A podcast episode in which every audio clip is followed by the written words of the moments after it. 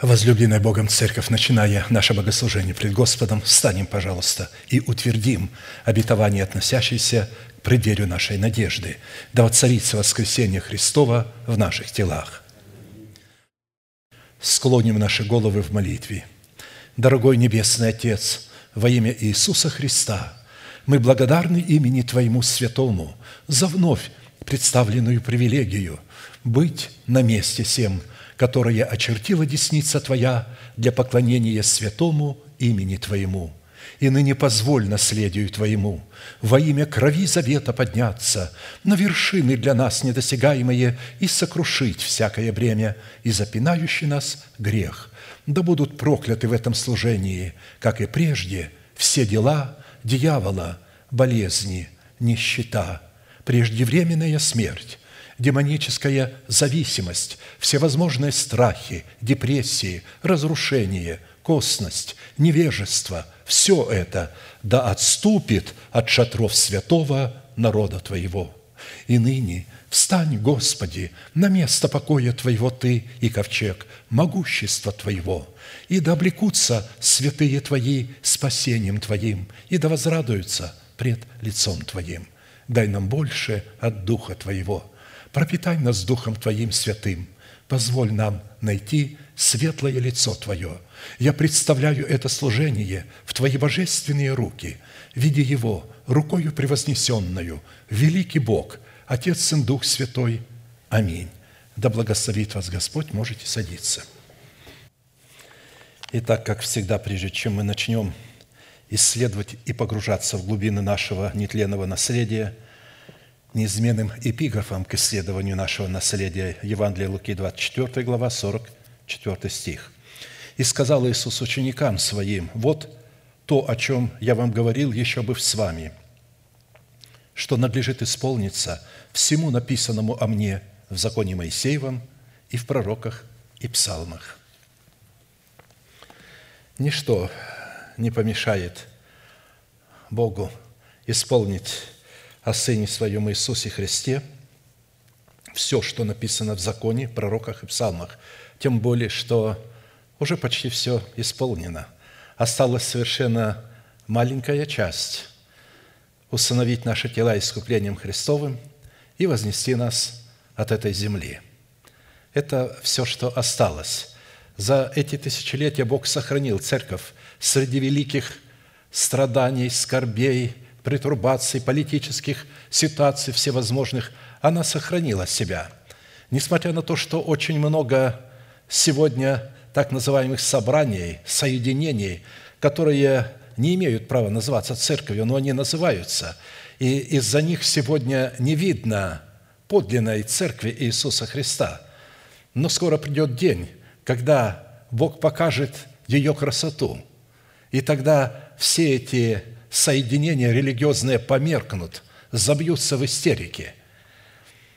И так, чтобы нам, как причастникам тела Христова, разделить со Христом исполнение всего написанного о Нем в Писании, мы продолжим наше исследование в направлении нашей соработы с истиной Слова Божия и со Святым Духом, открывающим истину в сердце.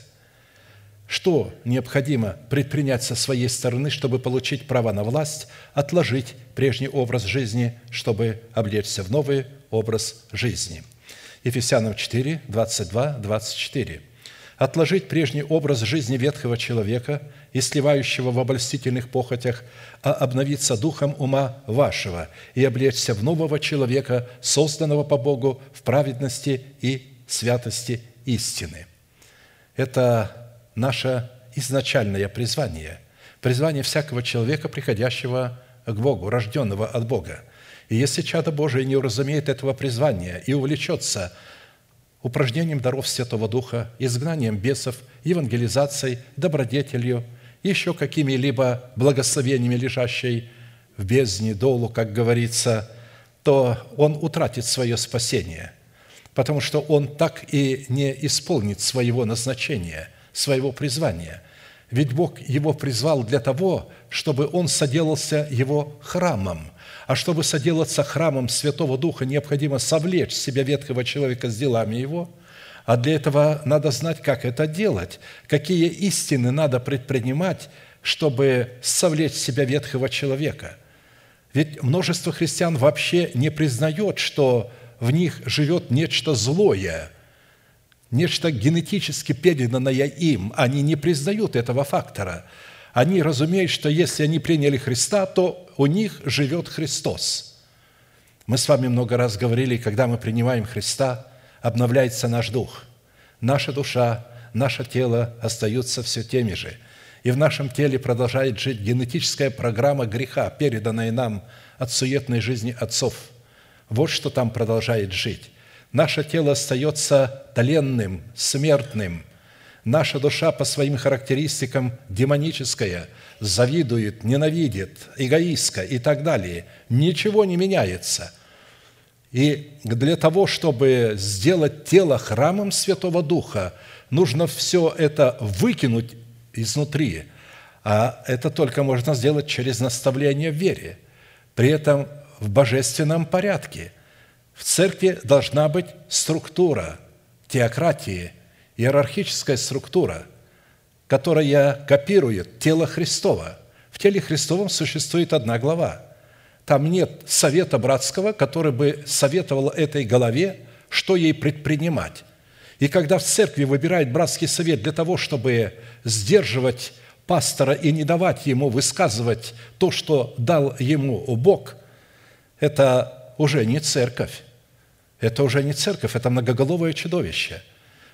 В церкви Христовой должен быть один человек во главе, как Христос – глава тела церкви. Это не дракон с семью головами и десятью рогами, а это агнец. Итак, практически это призвание является повелевающей заповедью.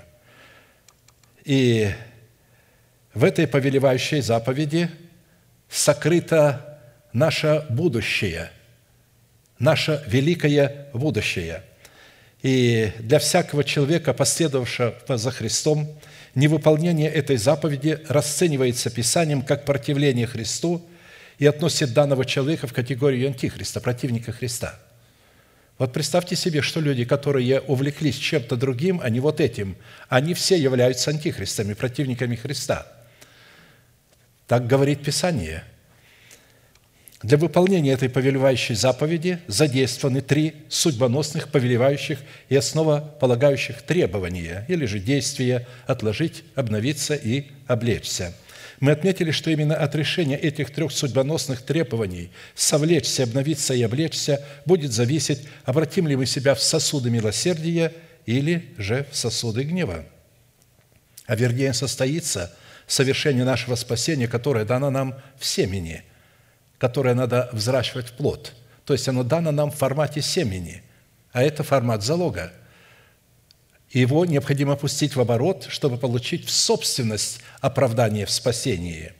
Если же мы этого не сделаем, то мы утратим наше спасение навсегда, в силу чего и наши имена навсегда будут изложены с книги жизни, хотя в свое время они были туда и вписаны, когда мы заключали с Богом завет – в определенном формате мы уже рассмотрели первые два требования и остановились на исследовании третьего требования. Какие условия необходимо выполнить, чтобы властью уже нашего обновленного мышления начать процесс обличения самого себя в полномочия своего нового человека, созданного по Богу во Христе Иисусе, в праведности и святости истины. В связи с этим мы уже рассмотрели ряд притч, событий и образов – в которых мы познакомились с условиями, исполняя которые мы могли бы именем Бога Эль-Элеон или же Всевышний разрушить державу смерти в нашем теле в лице царствующего в нем греха, обуславливающего подлинную суть нашего ветхого человека с делами его, чтобы шумом навеки не свергнуть его из нашего тела в преисподнюю, и затем на месте державы смерти в нашем теле воздвигнуть Царство Небесное в достоинстве державы жизни вечной – и остановились на рассматривании следующего условия, которое содержится в иносказании 17-го псалма Давида, в котором Святой Дух с присущей только Ему мудростью и властью раскрывает требования, на основании которых мы призваны соработать молитвой веры с именем Бога Эль-Илеон или же Всевышний. Эль-Илеон – это на иврите еврейское произношение имени Бога Всевышний. И состоит это условие в том, чтобы в обстоятельствах нашей тесноты, при совлечении ветхого человека с делами его, мы могли бы возвать к Всевышнему, как к своему Богу, и исповедать веру своего сердца в ту реальность, в то обетование, кем является для нас Бог во Христе Иисусе, что сделал для нас Бог во Христе Иисусе, кем мы приходимся Богу во Христе Иисусе – и какие требования необходимо выполнить нам, чтобы наследовать все то, что сделал для нас Бог во Христе Иисусе и Христом Иисусом.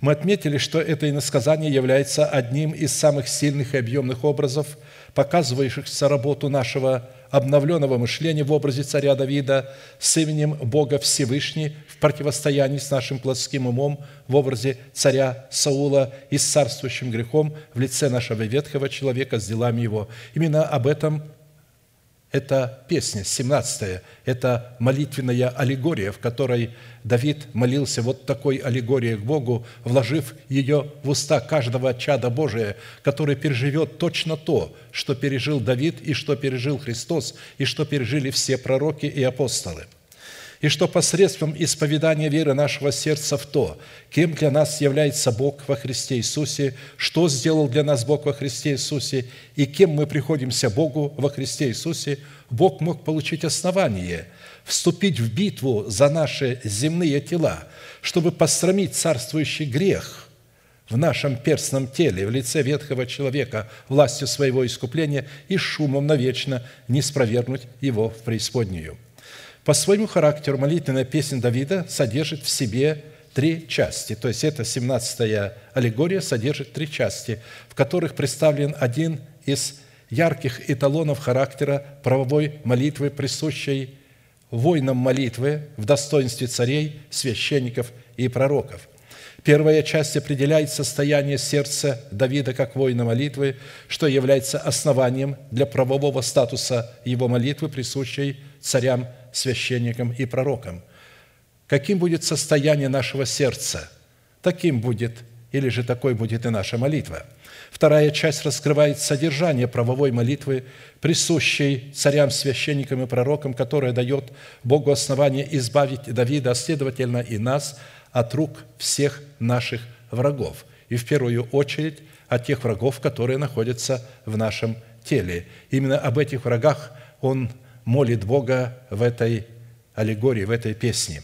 Третья часть в эпическом жанре описывает саму молитвенную битву, которая находится за гранью постижения ее разумом человека. В определенном формате, насколько это позволил нам Бог и мера нашей веры, мы уже рассмотрели первую часть и остановились на рассматривании второй части, которая раскрывает содержание правовой молитвы в восьми именах Бога Всевышнего, хотя в Писании присутствует 50 имен Бога Всевышнего. Но они все разлиты друг в друге, а, как колесо в колесе. Все поддерживают друг друга и все подтверждают истинность друг друга. А посему, рассматривая восемь имен Бога, мы практически будем встречаться со всеми именами Бога или же с полномочиями всех имен Бога. Познание и исповедание полномочий – содержащихся в сердце Давида восьми именах Бога, позволили Давиду возлюбить и призвать достопокняемого Господа, чтобы спастись от своих врагов. А Богу познание и исповедание истины, раскрывающей полномочия Его имен в сердце Давида, дало основание задействовать полномочия этих возможностей в битве против врагов Давида. Бог никогда не может задействовать свою силу в нашу защиту, если мы не будем эту силу исповедовать своими устами, как веру нашего сердца. Если она не будет ясно написана на скрижалях нашего сердца. Скрижали две. Это наша совесть и наш обновленный ум.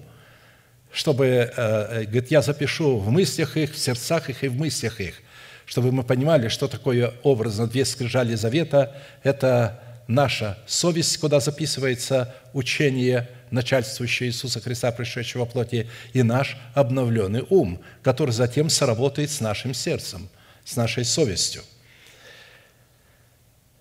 «Возлюблю Тебя, Господи, крепость моя, твердыня моя и прибежище мое, Избавитель мой, Бог мой, скала моя, на Него я уповаю, щит мой, рог спасения моего и убежище мое. Призову достопоклоняемого Господа, то есть достойного поклонения, достопоклоняемого Господа, и от врагов моих спасусь». Пока мы разбираем первые эти четыре стиха. Итак, здесь восемь имен, с которыми мы призваны обращаться к Богу, как обращался Давид. «Господи, Ты крепость моя! Господи, Ты твердыня моя! Господи, Ты прибежище мое! Господи, Ты избавитель мой!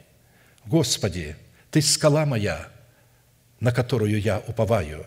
Господи, Ты щит мой – от вражеских стрел, от раскаленных стрел врага. Господи, Ты рог спасения моего. Господи, Ты убежище мое.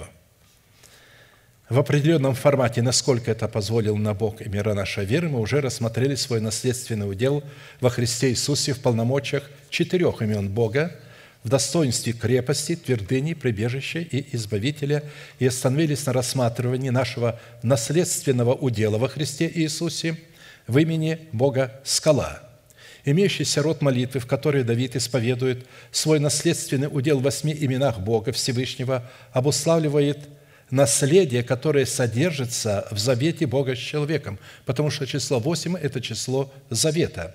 По своей значимости этот род молитвы является стратегическим учением, которое предназначено быть призванием для воинов молитвы в достоинстве царей, священников и пророков, помазанных на царство над своим земным телом. И если человек не принял данное ему помазание на царство над своим призванием, означенным в достоинстве своего перстного тела, чтобы усыновить его искуплением Христовым в статусе царя, священника и пророка, то это откровение, предназначенное для поклонения Богу в молитве, не принесет такому человеку никакой пользы. А посему свойства и лексика – в определении имени Бога «живая скала», как и предыдущие имена Бога Всевышнего, не может быть найдено ни в одном из имеющихся словарей мира. Когда говорится «ты скала моя» или «убежище мое», то всегда имеется в виду живая скала, живое убежище, потому что э, Бог говорит, что «я такой, ты можешь скрываться во мне, я твое убежище, я твоя скала, ты можешь прийти в эту расселину – то есть имеется в виду живая, имеется в виду Христос во Христе Иисусе. Поэтому на иврите это место Писания «живая скала» переводится такими терминами, как «острие горного утеса», «живое острие горного утеса», «живой камень и живая каменная ограда», «живой кров» или «живая тень от живой скалы», несущая победу над нашими врагами – бивень слона, слоновая кость, представляющая владычество вечное, содержащее обетование жизни нетленной или же пищи нетленной и служащее утешением нашего мира. Вот что такое живая скала. В данной молитвенной песне Давида в имени Бога скала сокрыт наследственный удел Сына Божия, в котором и через которого мы с вами с работы с полномочиями в имени Бога скала – призваны получить победоносную способность сохранять и расширять прибыль, полученную от оборота серебра, спасения, пущенного нами в оборот, который состоит в усыновлении нашего тела искуплением Христовым и является предметом обетования нетленной пищи. Учитывая такой необходимый тендем или такой союз Бога и человека, для нас становится жизненно важным определить в каждой сфере нашего бытия как роль Бога, так и роль человека – потому что очень многие святые, как мы с вами говорим, вместо того, чтобы исполнять свою роль, всегда пытаются исполнять роль Бога. Точно так же, когда святые вступают в брак, я обратил внимание, что там точно такое же происходит. Муж пытается исполнять роль жены, жена пытается исполнять роль мужа – вместо того, чтобы каждый исполнял свою собственную роль. Но когда там это еще они побьются, побьются, оботрутся друг от друга, отшлифуют друг друга, но с Богом так не получится. Если мы начнем исполнять роль Бога, мы вызовем Его гнев. А посему для изучения этой цели, как в изучении нашего удела в предыдущих именах Бога, призванных являться уделом нашего спасения, мы пришли к необходимости рассмотреть ряд таких классических вопросов. Какими характеристиками и категориями определяется наш наследственный удел в имени Бога Скала? Какое назначение в реализации нашего спасения призван выполнять наш наследственный удел в имени Бога Скала? Какую цену необходимо заплатить, чтобы дать Богу основание быть нашей скалой – по каким результатам следует определять, что Бог действительно является нашей скалой в реализации нашего призвания, которое состоит в усыновлении нашего тела искуплением Христовым. Не имея ясных и исчерпывающих ответов на эти вопросы, которые мы можем получить не иначе, как только через наставление в вере, в неукоснительном порядке, в котором функционирует тело Христова – у нас не будет никакой возможности пустить в оборот серебро в достоинстве имеющегося у нас залога спасения. А это означает, что без неукоснительного и добровольного повиновения благовествуемому Слову человека, обладающему полномочиями отцовства Бога и его помощников, у нас не будет абсолютно никакой возможности получить прибыль в плоде правды в семени залога, пущенного нами в оборот. Как написано, «Ибо все обетования Божьи в нем, да и в нем аминь, в славу Божию через нас». 2 Коринфянам 1,20. Апостол Павел говорит, что ни одно из обетований мы не можем получить, принять, и Бог его не может открыть, если у нас не будет правильного отношения с апостолами.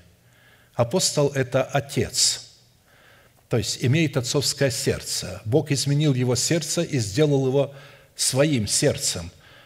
Точно так же, как Бог, Отец, имеет свое отношение к детям, Бог дал нам такого человека, дает. Просто, что люди часто не видят его и не принимают его. Им легче всего по своей природе выбирать человека путем голосования, чтобы потом манипулировать им, чтобы он потом говорил им такие слова, которые бы хотели слышать их уши – необрезанные уши. Итак, следует учитывать, если при исследовании своего наследственного удела, который содержится в имени Бога скала, мы будем рассматривать эти полномочия вне веры своего сердца и исповедания наших уст, то мы сразу пойдем в неверном направлении. То есть все это мы должны рассматривать как веру сердца, которая должна обнаруживать себя в исповедании уст – потому что Бог в своих владычественных и неизменных именах является уделом наследия только в границ, в границах нашего духа, нашей души и нашего тела. То есть тело человека, относящегося к категории избранного им остатка. Бог в храме своем только пребывает. Он пребывает в святилище, в церкви своей и в теле человека, которого Он возродил от семени истины – и прежде чем получить право на власть, исповедовать свой наследственный удел в имени Бога скала, как предмета веры своего сердца, необходимо быть облеченным в достоинство ученика Христова, почва сердец которого приготовлена как принимать семя насаждаемого слова, так и взращивать это семя, чтобы явить свои полномочия в плоде правды, выраженной в правосудии. Итак, будем помнить, что только тот человек, который жаждет слышания Слова Божия, вникает в это Слово, живет этим Словом – пребывает в этом Слове, и Слово Божие пребывает в нем, сможет устоять в битве против древнего змея и избежать обольстительных сетей дьявола во всевозможных течениях, религиозных и учениях, чтобы наследовать спасение своего тела искуплением Христовым. Мы с вами в определенном формате уже рассмотрели суть первых двух вопросов – и остановились на рассматривании вопроса третьего, связанного с условиями, выполнения которых дает Святому Духу основание вести нас в наследие удела в имени Бога живая скала, скала Израилева. То есть живая скала для воинов молитвы. Израиль – это воин молитвы.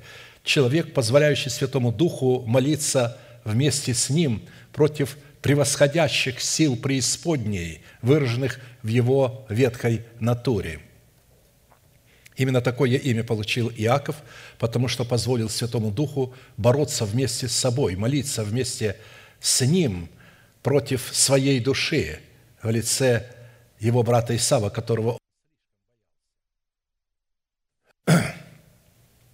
Итак, мы уже рассмотрели семь составляющих цены, дающие Богу основание быть нашей скалой, а посему сразу обратимся к рассматриванию восьмой составляющей – которая состоит в нашем решении нашей способности скрываться от филистимлян в ущелье скалы Етама.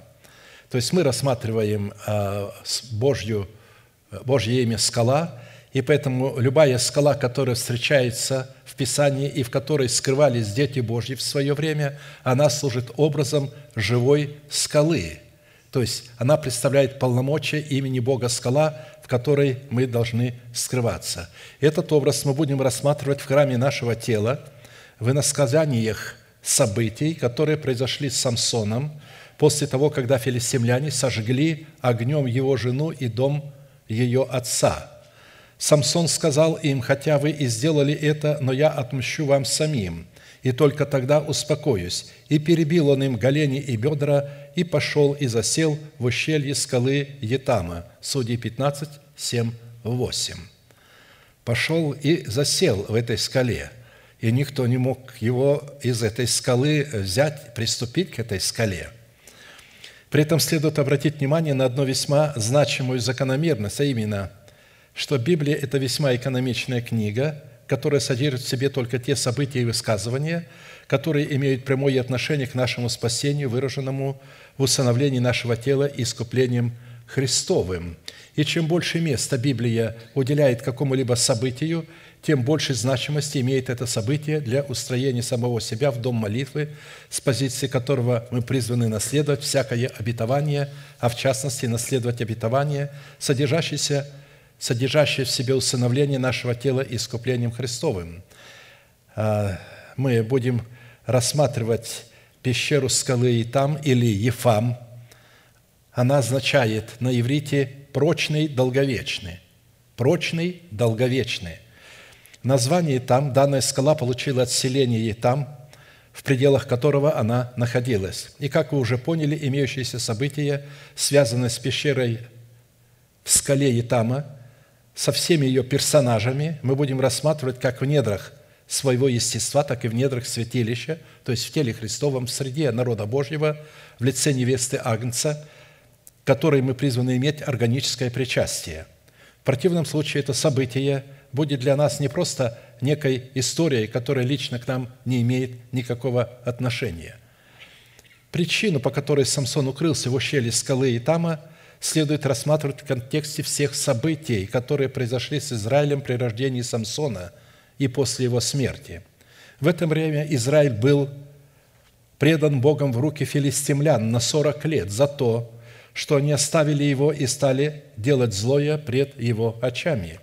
И когда время возмездия в пределах 40 лет близилось к концу, в котором Бог утолял голод и жажду своей святости, Бог воздвиг Израилю Самсона – который был судьею Израиля 20 лет и который призван был Богом спасти их от филистимлян.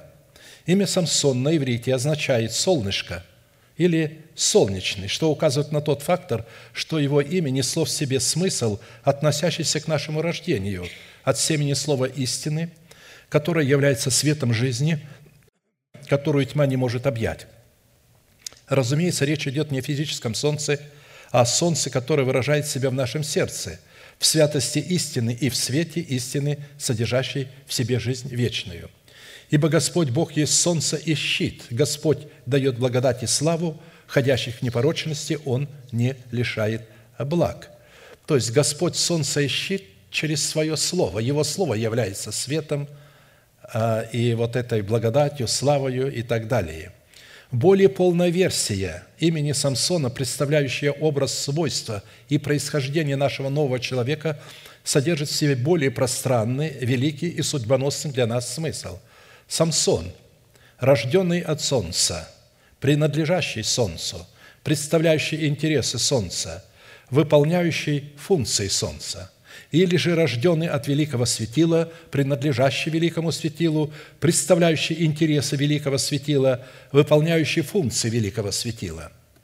Под именем Самсона мы будем рассматривать нашего сокровенного человека, рожденного от семени слова истины, который для нашей души и для нашего тела является солнцем, несущим свет жизни. который призван спасти нашу душу и наше тело от филистимлян, живущих в нас. Предназначение нашего сокровенного человека хорошо изложено в первой главе книги «Бытия», предназначение великого светила, созданного Богом в четвертый день, из содержания которой становится ясным, а именно, какое предназначение призвано было исполнять созданное Богом Солнце для Земли. Точно такое же предназначение призван исполнять наш сокровенный человек, рожденный от семени слова истины для нашего земного тела, созданного Богом из праха земного. Просто сделайте прообраз, смотрите, что делает Солнце для Земли – если оно внезапно исчезнет с земли, хотя бы на полчаса, немедленно все замерзнет и все умрет. За полчаса без солнца температура на всей Земле приблизится к минус 60 градусов, а на Северном полюсе зашкалит за 120, потому что там обычно минус 60, минус 80. «И сказал Бог, да будут светила на тверди небесной для отделения дня от ночи, и для знамений, и времен, и дней, и годов. И да будут они светильниками на тверди небесной, чтобы светить на землю. Мы сейчас рассматриваем наш дух, наше солнце. И стало так, и создал Бог два светила великие, светило большее для управления днем, и светило меньшее для управления ночью, и звезды, и поставил их на тверди небесной, чтобы светить на землю и управлять днем и ночью, и отделять свет от тьмы. Ну, светило меньшее – это обновленный разум – и Писание так и называет э, его светильником Господним. Дух человека – светильник Господень, и разум человека – это тоже свет. Это два великие светила. А звезды – это мысли Божии, обетования Божии, которые являются тоже светом. Когда Бог вывел Авраама и сказал, посмотри на звезды, это твои дети, это мои обетования для тебя – так что обетования Божьи являются звездами на небосводе нашего духа. А сам наш новый человек представляет солнце правды, потому что он рожден от этого солнца. Обновленный разум – это наша луна. Итак, исходя из призвания солнца в лице нашего нового человека, оно призвано освещать почву нашего сердца, дабы управлять в нашем естестве днем и ночью и отделять свет от тьмы. А теперь обратимся к событиям, которые происходили в жизни Самсона и которые являются предназначением нашего сокровенного человека, созданного по Богу во Христе Иисусе в праведности и святости истины, живущего в нашем перстном теле – Сыны Израилевы продолжали делать злое пред очами Господа, и предал их Господь в руки филистимлян на сорок лет. В то время был человек из Соры, от племени Данова, именем Маной. Жена его была неплодна и не рождала. И явился ангел Господень жене и сказал, «Вот ты неплодна и не рождаешь, но зачнешь и родишь сына. Итак, берегись, не пей вина и секера, и не ешь ничего нечистого, ибо вот ты зачнешь и родишь сына, и бритва не коснется головы его, потому что от самого чрева младенец сей будет Назарей Божий, и он начнет спасать Израиля от руки филистимлян. Жена пришла и сказала мужу своему, «Человек Божий приходил ко мне, которого вид как вид ангела Божия, весьма почтенный. То есть она приняла его за одного из пророков Господних. Но он, говорит, такой, э, исполненный такой силы, что как будто бы ангел Божий. Почтенный. Я не спросила его, откуда и он, и он не сказал мне имени своего. Он сказал мне, вот ты зачнешь и родишь сына, и так не пей вина и секера, и не ешь ничего нечистого, ибо младенец от самого чрева до смерти своей будет Назарей Божий». Маной помолился Господу и сказал, «Господи, пусть придет опять к нам человек Божий, которого послал Ты, и научит нас, что нам делать с имеющим родиться младенцем». И услышал Бог голос Маноя – и ангел Божий опять пришел к жене, когда она была в поле. Услышал голос Мано, я пришел к жене. и Маноя мужа ее не было с нею. Жена тот час побежала и известила мужа своего и сказала ему, «Вот явился мне человек, приходящий ко мне тогда». Маной встал и пошел с женою своей, и пришел к тому человеку и сказал ему, «Ты ли тот человек, который говорил с сей женщиною?» Ангел сказал, «Я». И сказал Маной, «Итак, если исполнится слово Твое, как нам поступить с младенцем сим и что делать с ним?» Ангел Господень сказал уже теперь Маною, «Пусть он остерегается всего, о чем я уже сказал жене, Пусть не ест ничего, что производит виноградная лоза, пусть не пьет вина и секера, и не ест ничего нечистого, и соблюдает все, что я приказал ей». И сказал Маной ангелу Господню, «Позволю держать тебя, пока мы изготовим для тебя козленка». Ангел Господень сказал Маною, «Хотя бы ты и удержал меня, но я не буду есть хлеба твоего. Если же хочешь совершить все сожжения Господу, то вознеси его». Маной же не знал, что это ангел Господень, и сказал Маной ангелу Господню, «Как тебе имя?» чтобы нам прославить Тебя, когда исполнится Слово Твое. Ангел Господень сказал ему, что ты спрашиваешь об имени моем? Оно чудно. Слово «чудно» означает «тайна». Мое имя является тайной. И взял Маной козленка и хлебное приношение и вознес Господу на камне. И сделал он чудо, которое видели Маной и жена его. Когда пламень стал подниматься от жертвенника к небу, ангел Господень поднялся в пламени жертвенника. Видя это, Маной и жена его пали лицом на землю. И невидим стал ангел Господень Маною и жене его. Тогда Маной узнал, что это ангел Господень, и сказал Маной жене своей, «Верно мы умрем, ибо видели мы Бога. Жена же сказала ему, если бы Господь хотел умертвить нас, то не принял бы из рук наших все сожжения и хлебного приношения и не показал бы нам всего этого. И теперь не открыл бы нам всего. И родила жена сына, и нарекла ему имя Самсон – и рос младенец, и благословлял его Господь, и начал Дух Господень действовать в нем в стане Дановом между Цорою и Эстаолом, то есть именно там, где жили его родители.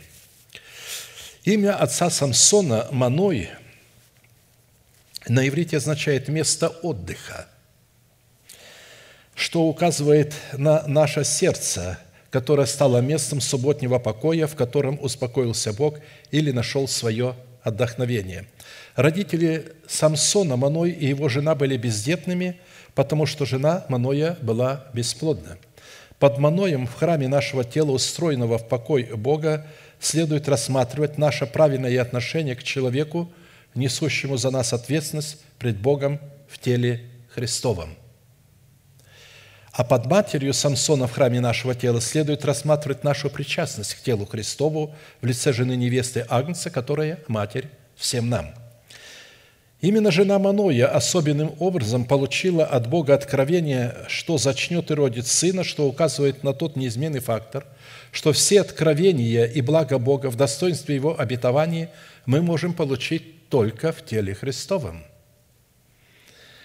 под израильской землей, находящейся под господством филистимлян, следует рассматривать наше перстное тело, которое искуплено Богом и о котором Господь сказал, что Он печется о ней, и очи Его непрестанно на ней от начала года и до конца года. Посмотрите, как Бог печется о нашем теле. Ибо земля, в которую ты идешь, чтобы овладеть ею, мы идем, чтобы овладеть нашим телом – чтобы воздвигнуть там державу жизни и знать оттуда филистимлян. Есть земля с горами и долинами, и от дождя небесного напаяется водою.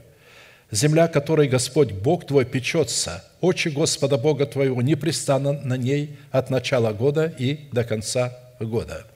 Учитывая, что имя Израиль означает «воин молитвы», под израильтянами в храме нашего тела следует рассматривать молитвенные слова – сокрытые в нашем сердце в формате веры Божией, дающие нам способность быть воинами молитвы. А вне нашего тела под израильтянами следует рассматривать жену-невесту Агнца в лице избранного Богом остатка, облеченного в достоинство воинов молитвы. При этом следует разуметь, что израильтяне, которые стали делать злое пред очами Бога, утрачивают свое право называться израильтянами в лице воинов молитвы. Ибо не все те израильтяне, которые от Израиля, и не все дети Авраама, которые от семени его. Но сказано, в Исааке наречется тебе семя. То есть не плотские дети суть дети Божии, но дети обетования признаются за семя. Римлянам 9, 6, 9 под филистимлянами в храме нашего тела, живущими в земле Израилевой, следует рассматривать нечестивые мысли и расливающие желания нашей необрезанной плоти, за которыми стоит власть ветхого человека, который является программным устройством падшего Херувима в нашем теле. А под филистимлянами вне нашего тела следует рассматривать категорию душевных людей, которые являются врагами всего того, что исходит от Духа Божия – а следовательно и врагами воинов молитвы. Душевные люди не являются обрезанными, хотя говорят на языках и крещены водою, потому что их крещение немедленно становится, перестает быть крещением, потому что они не разумеют, что такое крещение и зачем оно вообще им дано. Они только знают лозунг «Мы крестились в смерть Господа Иисуса». Но если вы крестились в смерть Господа Иисуса, тогда ваш народ – дом вашего отца и ваши расливающие желания должны исчезнуть, а у них никуда это не исчезает, и поэтому это крещение перестает для них работать. Душевный человек не принимает того, что Духа Божия, потому что он почитает это безумием и не может разуметь, потому что о всем надобно судить духовно.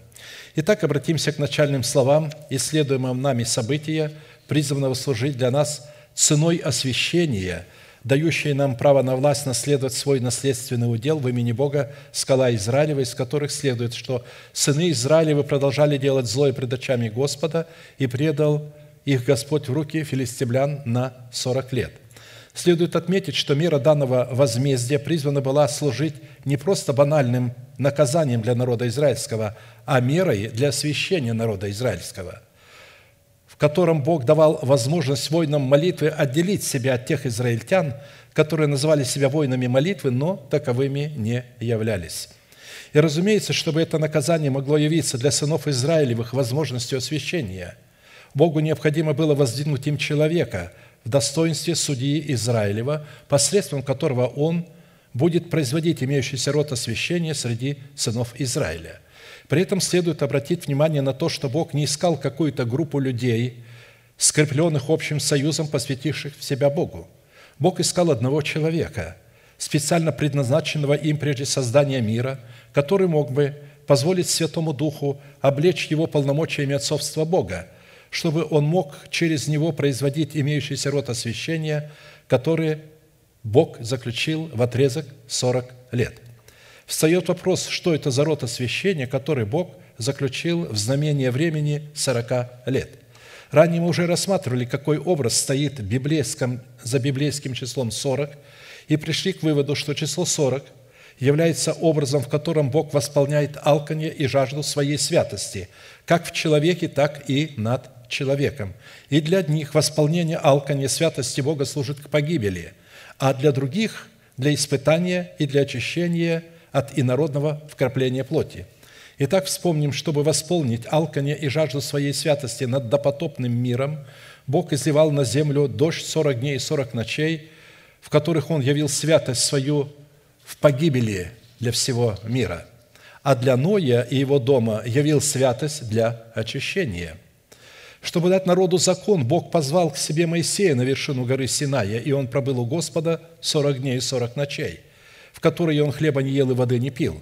В этих сорока днях Бог явил свою святость для погибели идолопоклонников, а для верных явил свою святость в их посвящении, в котором они, припоясавшись мечом, убили своих братьев, обратившихся в идолопоклонство. Чтобы мы поняли, а, цена освящения с чем связана.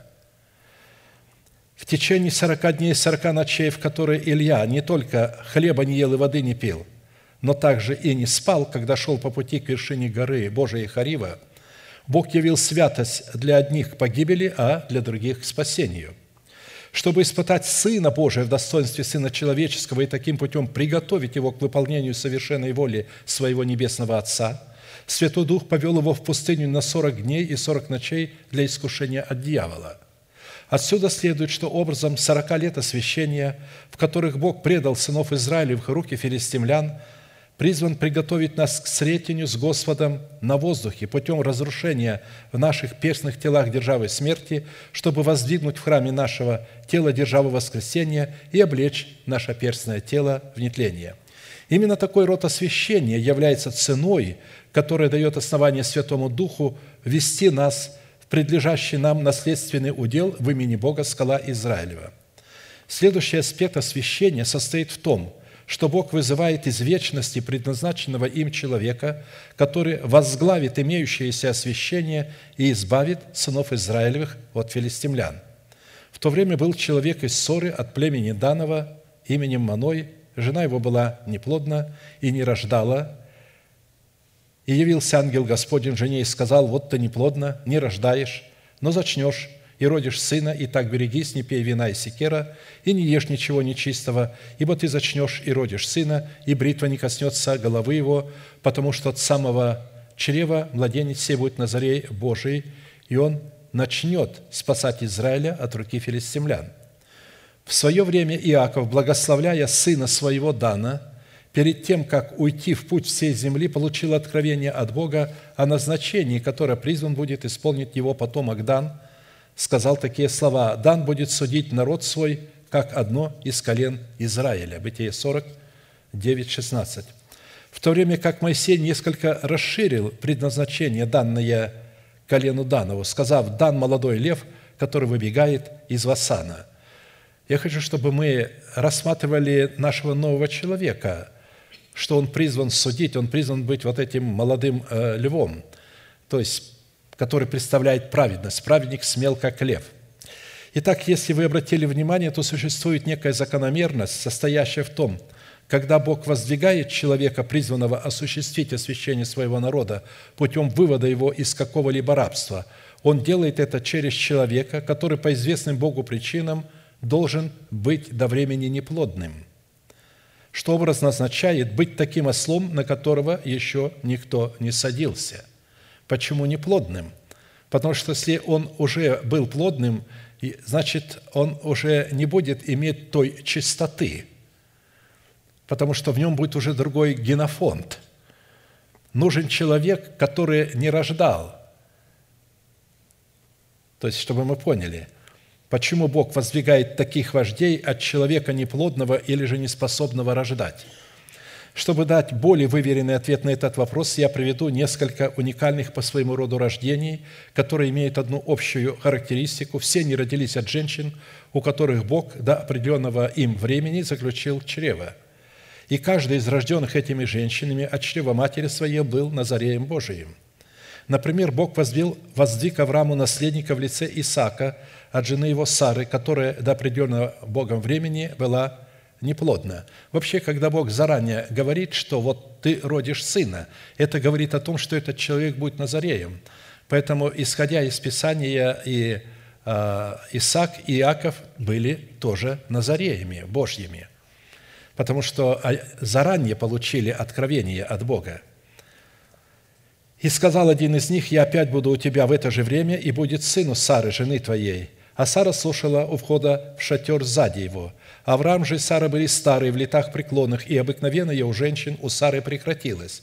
Сара внутренне рассмеялась, сказав, «Мне ли, когда я состарилась, иметь сие утешение? И господин мой стар».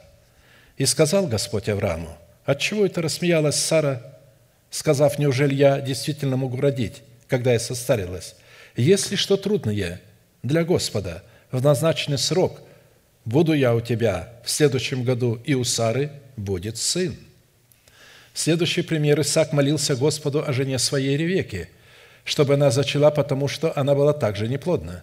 И молился Исаак Господу о жене своей, потому что она была неплодна. И Господь услышал его, и зачала Ревека, жена его, и сыновья в утробе ее стали биться. И она сказала, если так будет, то для чего мне это?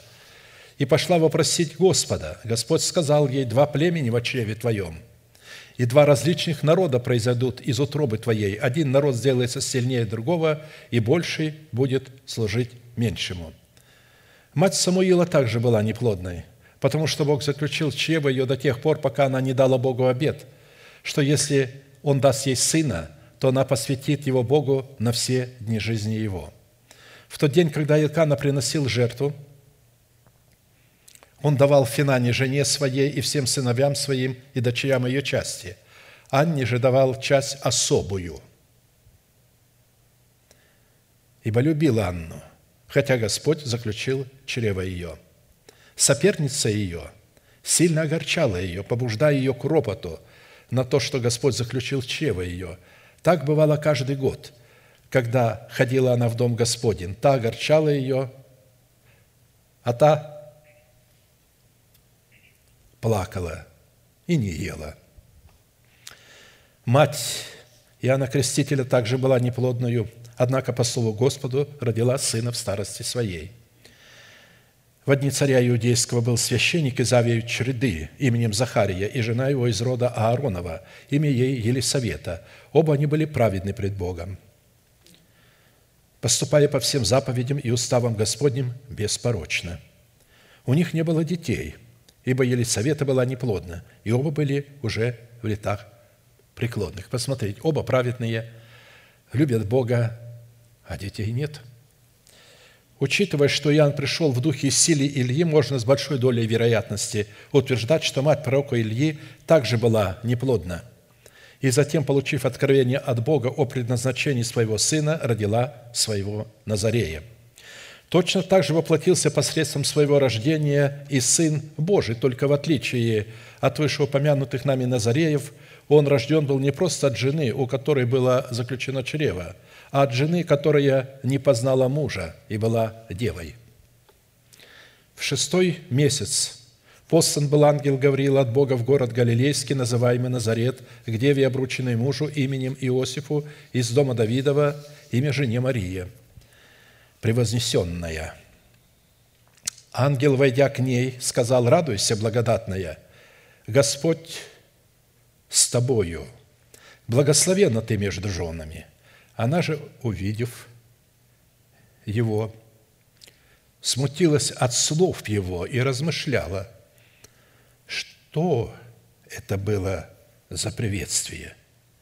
Представьте себе, девушка лет 14-16, которой приходит ангел Господень и говорит, радуйся благодатной, ты обрела благодать пред Господом. Это-то в законе. Поэтому она размышляла. И сказал ей ангел, не бойся, ты обрела благодатью Бога, и вот зачнешь в чреве, и родишь сына, и наречешь ему имя Иисус. Он будет велик и наречется сыном Всевышнего, и даст ему Господь Бог престол Давида, отца его, и будет царствовать над домом Иакова во веки, и царство его не будет конца». Мария же сказала ангелу, как будет это, когда я мужа не знаю? Ангел сказал ей в ответ, Дух Святый найдет на тебя, и сила Всевышнего осенит тебя, посему и рождаемое святое наречется Сыном Божиим. Итак, Самсон, который укрылся в пещере скалы Итама, и которого мы рассматриваем в лице нашего сокровенного человека, относится к этой же плеяде Назареев – рождение и предназначение которых было предсказано прежде зачатия их в чреве матери. Во-первых, во всех случаях сами родители, которые были неплодными, и затем по откровению Святого Духа, зачав, родили младенца мужеского пола, были праведны пред Богом, поступая по всем заповедям и уставам Господним беспорочно. Во-вторых, все эти родители получили откровение о предназначении и призвании своего младенца до зачатия его в чреве своей матери – Вполне вероятно, что многие, услышав предназначение, приготовленное Богом для Назареев, спросят или скажут, а какое отношение имеем мы к этой славной плеяде Назареев? Ответ состоит в том, что вся эта славная плеяда Назареев представлена для нас с одной целью, чтобы мы могли познать и увидеть в их достоинстве и в их предназначении, во-первых, кем является для нас Бог во Христе Иисусе, что сделал для нас Бог во Христе Иисусе, кем мы приходимся Богу во Христе Иисусе и какое славное у нас предназначение во Христе Иисусе. О каждом из нас Бог, так же, как и о представленных в Писании Назареях, предсказал наше предназначение и наше призвание не только прежде зачатия в чреве, но прежде создания мира. Благословен Бог и Отец Господа нашего Иисуса Христа, благословивший нас во Христе всяким духовным благословением в небесах, так как Он избрал нас в Нем прежде создания мира.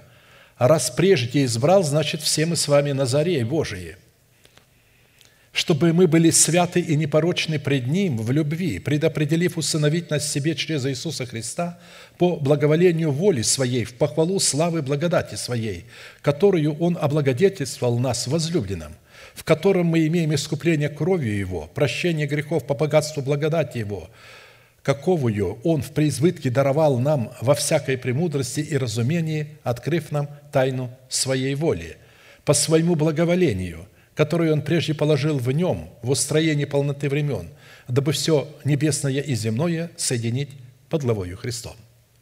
Итак, во-первых, причина, по которой Бог до определенного времени закрыл чрево матерей будущих Назареев, состоит в том, что у Бога для рождения этих Назареев существует определенное время. Во-вторых, причина, по которой Бог до определенного времени закрыл чрево матерей будущих Назареев, состоит в том, чтобы приготовить самих родителей к рождению Назареев. В-третьих, причина, по которой Бог до определенного времени закрыл чрево матерей будущих Назареев, состоит в том, чтобы испытать верность этих матерей своим заповедям. Исходя из того, что наш сокровенный человек призван содержать в себе все составляющие призвания и свойства каждого Назарея от чрева своей матери, и что каждая составляющая является нашим выбором, за который мы несем ответственность пред Богом, нам весьма важно проследить как путь своего освящения, так и путь своего посвящения в событиях, как предваряющих рождение Самсона, так и в событиях, последующих по его рождении – потому что в своем предназначении для каждого из нас Бог исходит от степени соработы нашей веры с верой Божией.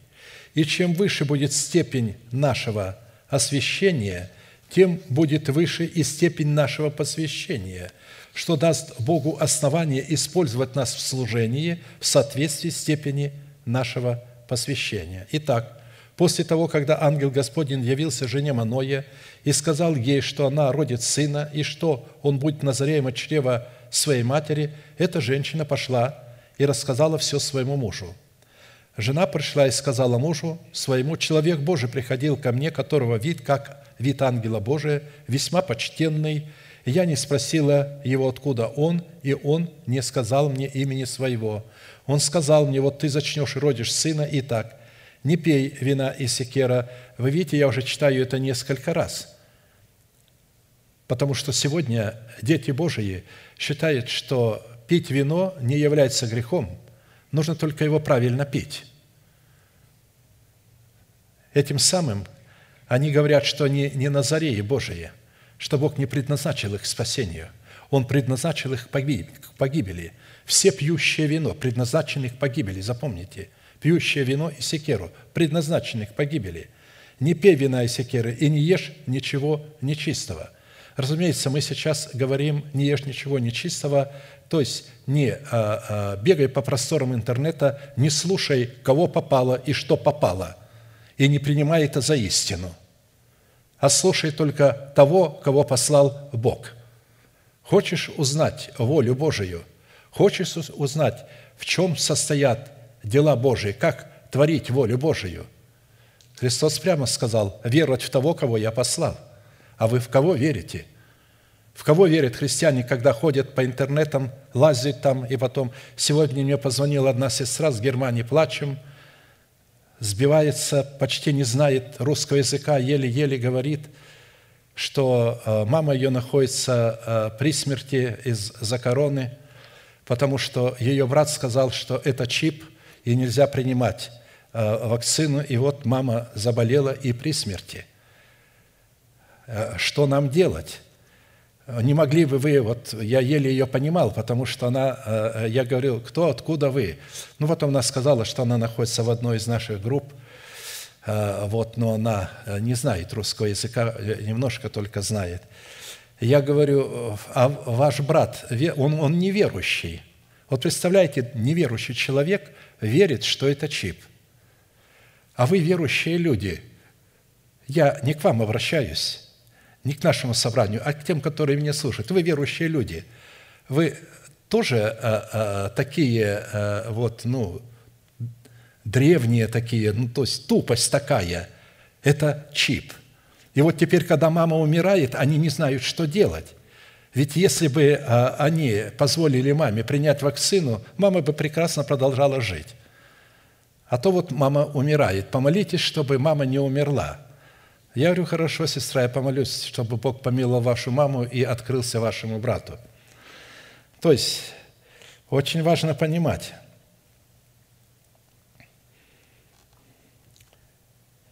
и сказал мой, Итак, если исполнится Слово Твое, как нам поступать с младенцем сим и что делать с ним? Как нам поступать с, нашим новым человеком? Вот, как нам поступать с ним? Ангел Господень сказал Маною, пусть он остерегается всего, о чем я сказал жене, пусть не ест ничего, что производит виноградная лоза. Вы видите, он говорил это два раза жене, потом два раза говорит это Маною, и все время не пьет вина, и секера, и не ест ничего нечистого, и соблюдает все, что я приказал ей».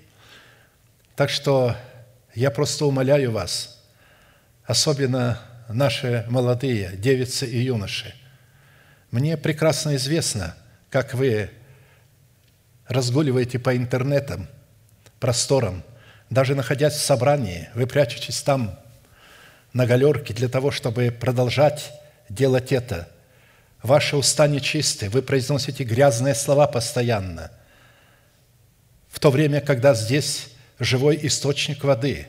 И вместо того, чтобы дисциплинировать себя, взять себя в руки, наступить на своего ветхого человека, очистить свой язык от грязных слов и перестать гулять по интернету и начать служить Богу живому и истинному, вы продолжаете испытывать терпение Божие, но оно не вечное, запомните – Итак, в отрезке данного повествования еще раз продемонстрирован неизменный порядок Царства Небесного в теле Христовом в лице жены Маноя, что Бог открывает себя и свои обетования человеку, несущему ответственность за тело Христова в лице Маноя исключительно в теле Христовом и через тело Христова. В теле Христовом и через тело Христова. Если бы я не принадлежал к телу Христову, Бог ничего бы мне не открывал – я не являюсь кем-то или чем-то особенным. Особенность моя состоит в том, что я знаю статус и значимость тела Христова. И являюсь телом Христовым. И чту церковь, и чтил ее всегда. У меня никогда не было к церкви, к собранию отношения а, а, а, такого. Я всегда с трепетом относился к собранию. Несмотря на то, что меня в моем собрании – незаслуженно били и отлучали несколько раз. Не за грех, который я совершил. То есть, тем не менее, они приходили э, к тому, что это грех, а потом говорили, извини, мы ошиблись. Но извини, мы ошиблись, я пять лет был на отлучении. А потом они мне говорят просто, извини, ошибся. Пастор говорит, готовься, завтра будешь говорить, заканчивать э, служение. Я весь вспыхнул внутри, затрепетал – я уже пять лет не говорил.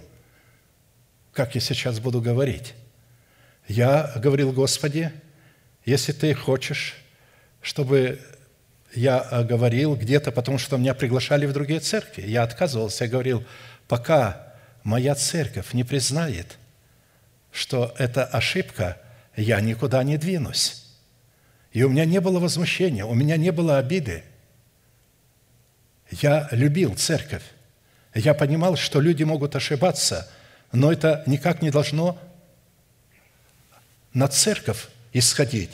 А здесь достаточно сказать какую-то правду. Если вдруг человек ее не воспринимает, он подбегает ко мне и начинает кричать, что это за церковь, что это за правила? Я говорю, а при чем церковь? Церковь-то при чем? Вот видите, а, Бог открыл а, Маною через жену – так что все, что апостолы получали, откровения, они получали через тело Христова, главою которого он являлся.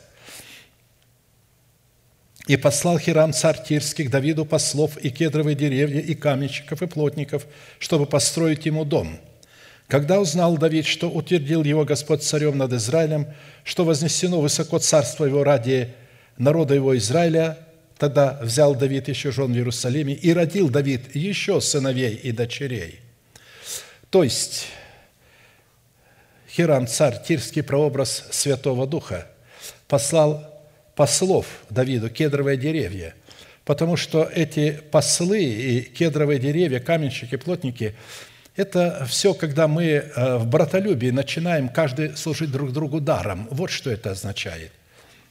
Богу весьма необходимо, чтобы человек, несущий перед ним ответственность за его царство в храме своего тела, в измерении времени имел ясное познание об ответственности того, как следует себя вести в отношении его клятвенных обетований, призванных освободить наши тела от филистимлян – чтобы воздвигнуть в наших телах державу жизни в достоинстве Царства Небесного.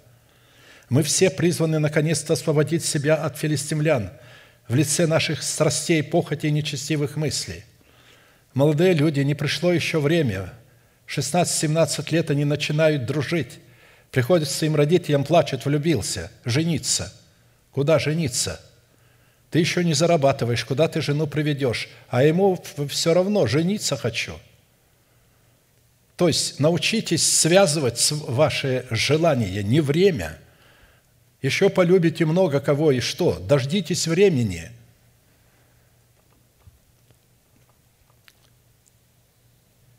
Поэтому Бог услышал молитву Маноя и явился ему так, как до этого являлся его жене.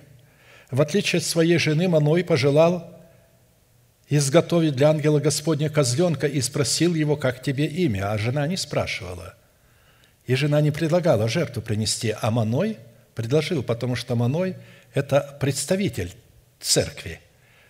Он представляет Христа в церкви. «И сказал Маной ангелу Господню, позволь удержать тебя, пока мы изготовим для тебя козленка». Ангел Господень сказал Маною, «Хотя бы ты и удержал меня, но я не буду есть хлеба твоего. И если же хочешь совершить все сожжения Господу, то вознеси его». То есть, а, если хочешь. То есть Бог не требует а, от человека, а, говорит, если хочешь, то есть все сожжения мне вознести. Что такое все сожжения? Потому что а, в этой похлебке, в этом козленке он посвятил самого себя. Он вознес самого себя. Представьте тела ваши в жертву живую, святую для благоугодную Богу, для разумного служения. Если хочешь. Бог хочет, чтобы мы служили Ему по желанию, по хотению – Восхотев, Он родил нас, чтобы нам быть некоторым начатком Его создания, некоторым начальством Его творения. Так и здесь. Если хочешь, то, пожалуйста, сделай это. Маной же не знал, что это ангел Господень, и сказал Маной, ангел Господню, как тебе имя? Чтобы нам прославить тебя, когда исполнится Слово Твое. Ангел Господень сказал ему, что ты спрашиваешь об имени моем, оно чудно, то есть оно является тайной. То есть а, нам хочется, чтобы нам прославить а, человека, ангела Господня. Он сказал, мое имя тайна. Почему тайна? Потому что он должен был прославить Бога, а не ангела, который пришел от имени Бога. Итак, чтобы утвердить данное обетование Маною, в котором Бог пообещал избавить сынов Израиля от филистимлян, ему необходимо было принести в жертву Богу хвалу в достоинстве приготовленного козленка и хлебного приношения, что Бог позволил ему. «Принеси в жертву Богу хвалу и воздай Всевышнему обеты твои, и призови меня в день скорби, я избавлю тебя, и ты прославишь меня». Нам следует разуметь, что благодарение, вознесенное Богу в жертве хвалы – за данное нам обетование, которое готово открыться к последнему времени, трансформирует его из формата семени в формат плода. И взял маной козленка и хлебное приношение, и вознес Господу на камни. И сделал он чудо, которое видели Маной и жена его. Когда пламень стал подниматься от жертвенника к небу, ангел Господень поднялся в пламени жертвенника. Видя это, Маной и жена его пали лицом на землю, и невидим стал ангел Господень Маною и жене его. Тогда Маной узнал, что это ангел Господень. И сказал Маной жене своей, верно, мы умрем. ибо видели мы Бога». Жена его сказала ему, «Если бы Господь хотел умертвить нас, то не принял бы от рук наших всесожжений хлебного приношения и не показал бы нам всего того, и теперь не открыл бы нам всего». И родила жена сына, и нарекла ему имя Самсон. И рос младенец, и благословлял его Господь, и начал Дух Господень действовать в нем в стане Дановом между Цорою и Эстаолом. Я хочу, чтобы мы поняли, что речь идет об обетовании, которое мы с вами услышали, об усыновлении нашего тела искуплением Христовым.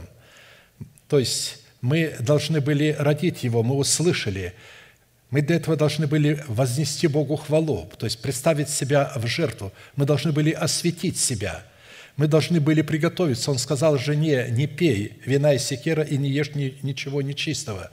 И далее дал еще другие повеления, которые мы можем найти а, в уставе о Назареях как должен себя вести Назарей, не прикасаться к мертвому, не прикасаться к ничему нечистому.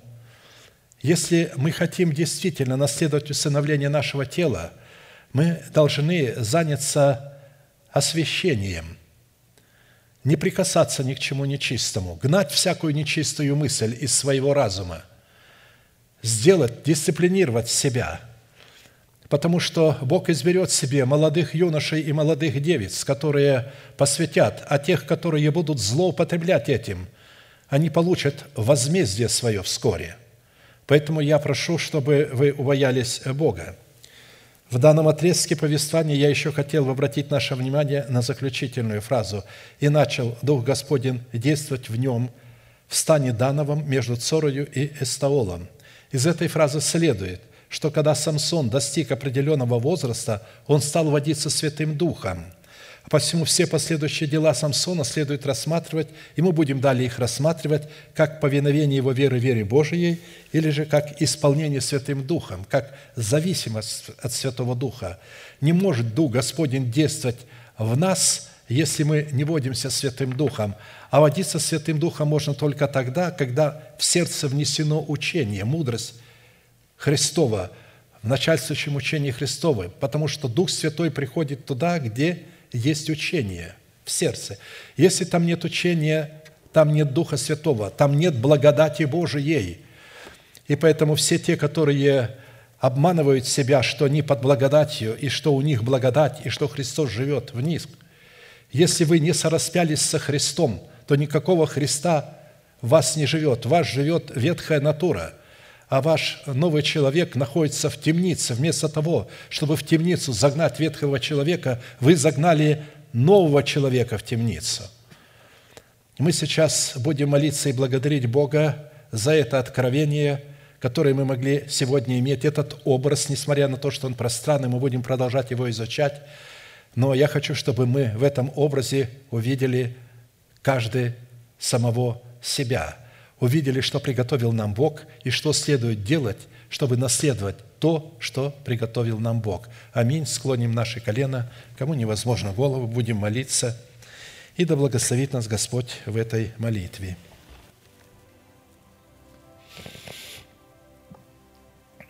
Небесный Отец, во имя Иисуса Христа, я благодарю Тебя вновь и вновь за Твою великую любовь, за Твою превосходящую премудрость, которую наш разум не может ни объять, ни вместить. Но благодарю Тебя, что Ты сделал наше сердце, которое может вмещать Твое Слово. Ты сделал наше сердце новым, и оно способно вмещать в себя Слово Твое. И я благодарю Тебя, что Ты нашел трепещущих и смиренных людей – которые трепещут перед Словом Твоим, для того, чтобы дать им плод в достоинстве Самсона, в достоинстве этого великого света премудрости, который начнет освобождать нас от филистимлян, которые угнетают наше тело изнутри и извне. Да будут разрушены дела филистимлян в нашем теле. И милость Твоя да явится каждому из нас в нашем новом человеке. Потому что все, что ты будешь производить, ты будешь производить через нового человека. Позволь наследию твоему принять решение, связать в себе ветхую натуру, дисциплинировать свое мышление, потому что каковы мысли человека, таков и он. Позволь святым Твоим очистить свои уста от всяких гнилых и грязных слов. Позволь не дружить с теми, у которых уста нечистые, потому что общающийся с мудрыми будет мудр, а общающийся с нечестивым развратится. Дай возможность познать это всякому человеку, который является слушателем этого слова, но продолжает находиться во тьме, удовлетворяет свои плотские похоти и желания, находится во лжи и обмане. Избавь их от лжи и обмана и яви мышцу Твою для них. Соделай народ Твой достоянием Твоим, славою Твоею, диадемою в руке Своей – чтобы наследие Твое могло продемонстрировать силу Твоей святости, силу Твоего величия. Ибо наступает время, когда те, кто приготовит себя, будут обличены силою свыше. И ты через них начнешь производить свою славу на земле, которую ты еще никогда не производил – потому что никогда еще церковь твоя не была на такой высоте, чтобы быть светом для мира. Как только зародилась церковь твоя, немедленно в ней зародились разделение, смуты, двуличие. И тебе нужно было довести, провести ее через тысячелетия, чтобы приготовить избранный остаток к тому, чтобы ты мог изменить его в подобие себя и явить его миру. Я знаю, что все, что ты сказал, ты можешь исполнить через нас. Сами по себе мы ничто. Но когда мы смиряемся и принимаем Твои слова, когда наступаем на выю своего ветхого человека, своих желаний – и помыслов. Тогда мы приводим в восторг и радость небеса, и тогда ад находится в припадке стыда и ярости. Да будут постажены вся преисподняя и все нечестивые люди среди собрания народа Твоего. Да будут выбраны плевелы из среды народа Твоего – да будет собрана пшеница в житницу Твою, да будет благословена лопата Твоя, которая веет зерно для того, чтобы отсеять все то, что исходит от плоти.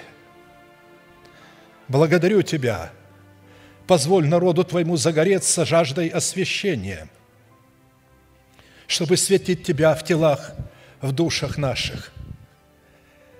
Благословена милость Твоя – да пребудет она с нами, да будет проклята всякая болезнь, всякая немощь в телах народа Твоего.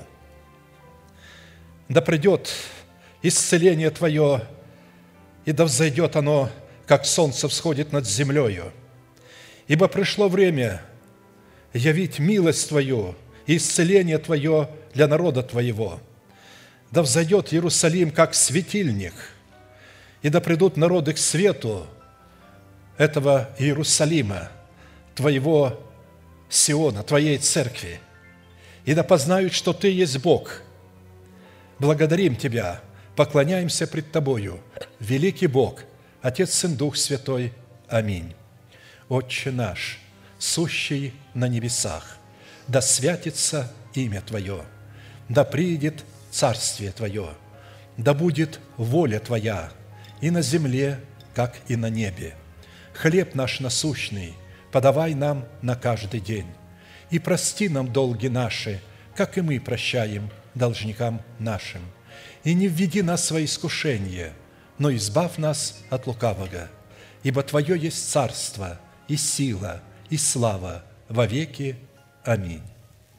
А теперь провозгласим наш неизменный манифест, могущему же соблюсти нас от падения и поставить пред славою Своею непорочными в радости, единому, премудрому Богу, Спасителю нашему, через Иисуса Христа, Господа нашего, слава и величие, сила и власть, прежде всех веков, ныне и во все веки. Аминь.